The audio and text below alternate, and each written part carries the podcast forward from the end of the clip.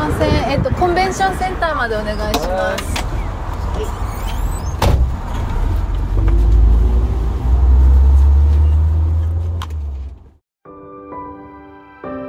沖縄県と政府が主催する沖縄復帰50周年記念式典は宜野湾市のコンベンションセンターで開かれています。会場に近づくと沿道にたくさんの警察官が並び交通規制をしているのが見えました。じ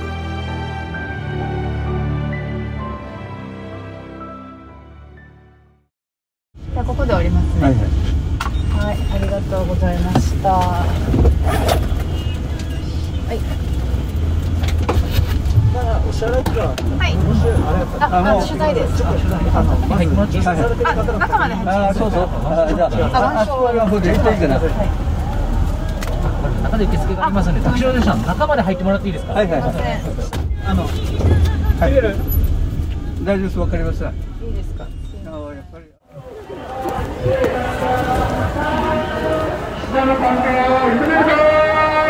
えっと今、えー、復帰記念式典の会場前に来てますが、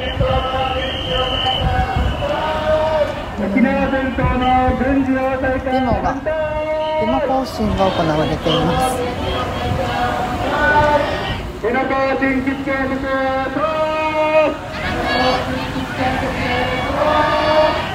日米グローバル同盟の強化反対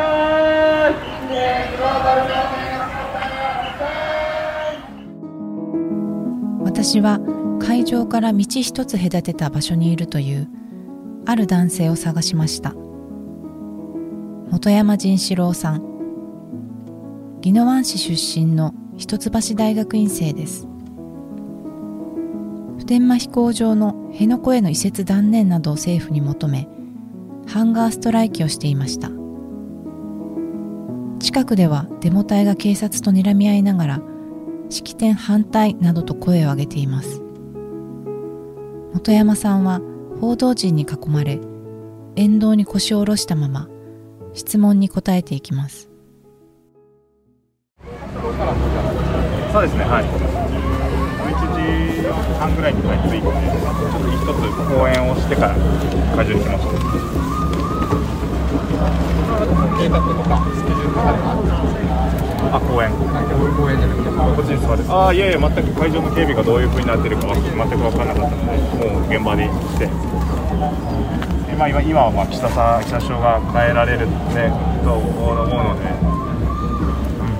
うんまあ、それをね、見たいなとも思いますし、まあえー少しでも私の姿が、まあ、目に入ればいいなという思いで、その動線であの岸田さん首相が帰る動線近くに今います。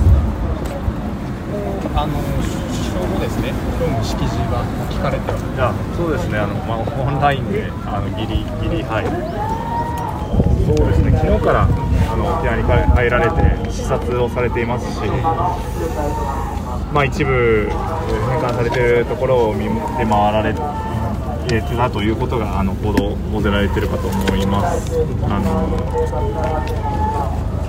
そうですね、まあ、それを、ね、念頭に置いての負担軽減に全力で取り組むという文言なんだと思うんですけれども、う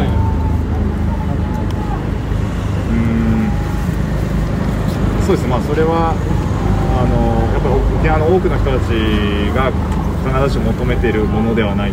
えーでかつ、本当にその負担軽減にななっているのかというところが、えーまあ、疑わしいようなものではないかなと私自身はあの思っています。というふうなのもそうですね、まあまあ、まだ依然として普天間基地も残っていますし、辺野古の基地建設も何年かかるのかもあの明示されていない中で、まあ、多額の税金が投入されようとしている。では、移っ仮にまで完成したとして移った後も、その訓練を沖縄で主に行うということであれば、やはり沖縄の多くの人たちが望んでいる負担軽減とは言えないのではないかなと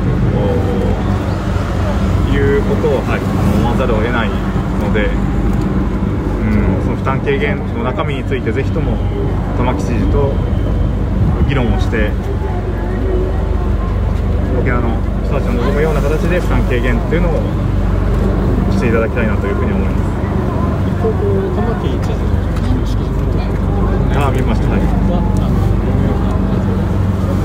うですね、尾長知事も元知事もそうあの同じような言葉を7年ほどかな、あの任期中のあのまだご同盟の時に言われたと思うんですけれども、うん。まあ、いつまでやっと頑張ればいいのかなと。それはもちろん玉城知事のもんあの責任ではなくて、それを頑張らせている日本政府の責任なので、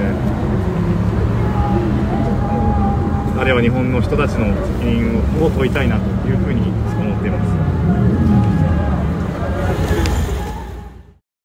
岸田首相が式典会場を後にするであろう時間が近づいてきました。本山さんは2メートルほどの横長のボードをつかんで歩道の端に立ちました。ボードにはハンガーストライキ復帰50年辺野古新基地建設の断念を求めますと書かれていましたすると警察官たちが駆け寄ってきましたそして本山さんの姿を隠すように機動隊のバスを2台目の前に横付けしたのです警察車両を取ります。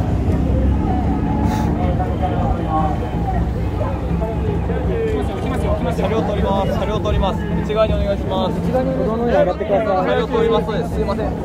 右にお願いしていいですか？警察車両を取ります。現列ので。動いてください。動いてください。いるから。動いていいよ。動いてください。全部。警察車両を取ります。警察車両を取ります。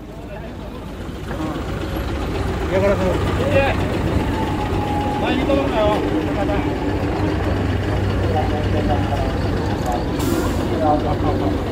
あのね、プラカードをなかったことにするようなバカなやり方するな、県警。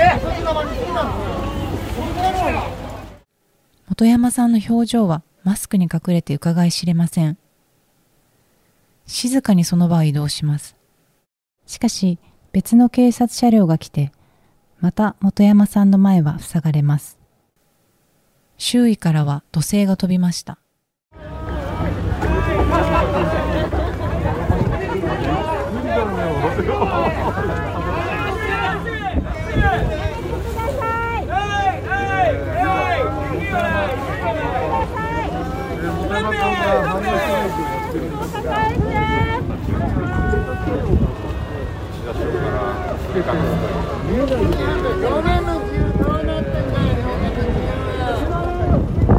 んなに車で隠しても抗議って消えないんだよ、お前たち。分かってるか？いいか？車、車でか、プラカード隠して抗議がなくなるなんて思ってないだろ？ちゃんと見せろ、これは。こんなはい了解です姑息な手段で隠してさ、恥ずかしいわ。本山さんはさらに別の場所へ向かおうと歩き出しますが行く先を警察官たちに立ちふさがれました。岸田さんに少しでも私の姿が目に入ればそう話していた本山さん。ボードを手にしたまま警察官たちに通してほしいと訴えているようでした。私はそれ以上本山さんの様子を見ていられませんでした。背を向けてその場を離れました。あの時なぜ最後まで本山さんの行動を取材できなかったのか。本山さんは自ら行動し社会の変化を促してきた人でした。辺野古移設の賛否を問う県民投票では仲間と署名を集め条例を制定させ投票を実現させました。私はこれまでにも何度か取材で本山さんにマイクを向けてきました。この日も持ち場の一つとして取材していたなら顛末をつぶさにノートに書き取ったと思います。本山さんが何を語りどんな行動をしてその気持ちをどう説明したかを伝える取材だからです。だけどこの日は私が何を見てどう感じるかを知るための取材でした。集まった警察官とそれに抗議する人たちの中で困惑したように立っていた本山さんはただの若い人に見えました。何の後ろ盾もない普通の人。ボードを掲げることすらかなわない。ついさっきマイクを向けた時いつまで頑張ればいいんだろうとこぼしていた本山さん。自分とは違う世代を代表するアイコンだと思っていた姿がより近い存在に移りました。その彼が厳しい場面に立たされている様子にいたたまれなくなったのです。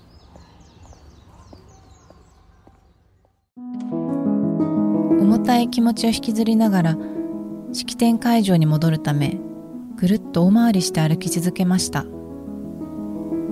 拡声器から流れる音がだんだん小さくなっていきます。本山さんはボードを掲げられただろうか。やっぱり戻った方がいいのか？迷う気持ちのまま住宅街を歩くとアパートから音楽が聞こえてきました。公園で遊んでいる子供や立ち話をしている人たちが見えました。いつもと変わらない日常の風景になぜかほっとした自分がいました。式典会場に戻った私は沖縄県の玉城デニー知事のぶら下がり取材に行きました。はい、あのなんで今日のその記念式典とか、まあ、50年、復帰から50年というのは、知事にとってこう喜ばしいという、そういうような受け止めがものでしょうか、どういうふうに受け止めますか、まあ、感情的なというか、感覚的なもんですけど。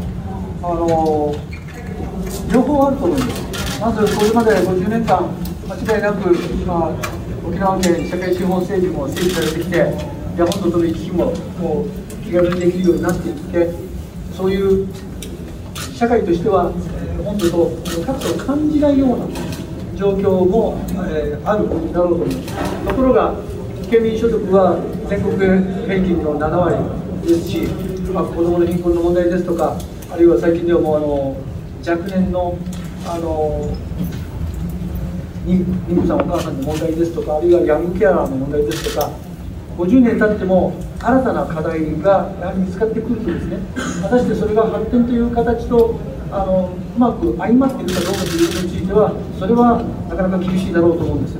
ですから、発展がいわゆるなんていうんでしょう、数字だけの発展を意味するのではなくて、真に県民が幸福を実感できるということが、本来の発展ということのに伴うだろうと思いますので、ですから今回の式典は、まあここまで頑張ってきたということをねぎらいたいということを、本当に頑張ってきましたよねということを喜び合いたいということと、しかし、これからまた未来を見つめて、これからの世代がしっかりと受け取っていけるような基盤づくりを、さらに私たちは求められているということを、えー確認しなければいけないというような意味での、そういう重たい意味の式典でもあったであろうと。に思います。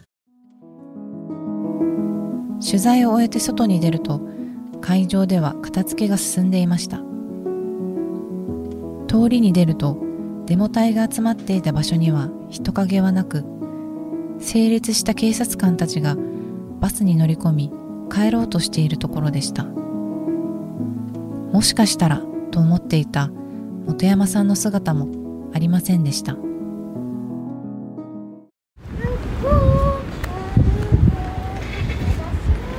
先ほどまで、えー式典が開かれていた会場の前はもう式典が終わってだいぶ静かになっています。